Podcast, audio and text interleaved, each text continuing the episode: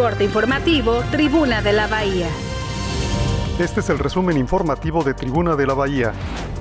Fue asesinado a balazos Alfredo Velasco, director de Auditoría de Finanzas del Gobierno de Jalisco, en el municipio de Tlajomulco de Zúñiga. Autoridades federales decomisaron 1.600 kilos de producto pesquero congelado ilegal en la carretera federal 200 cerca del poblado de Mismaloya. Para el segundo fin de semana largo, Puerto Vallarta se proyecta como el destino de playa que registrará la mayor ocupación hotelera del país. Con un memorial en las mojoneras, More fue recordada a casi tres años de su asesinato. La familia aún exige justicia por su pérdida. Por tercera semana consecutiva, el precio del gas LP bajó en Puerto Vallarta y Bahía de Banderas. El cilindro de 30 kilos costará 604 pesos con 50 centavos. Eric el Terrible Morales abandona el Instituto del Deporte de Bahía de Banderas. Fue presentado al frente del Instituto del Deporte y la Cultura Física de Baja California.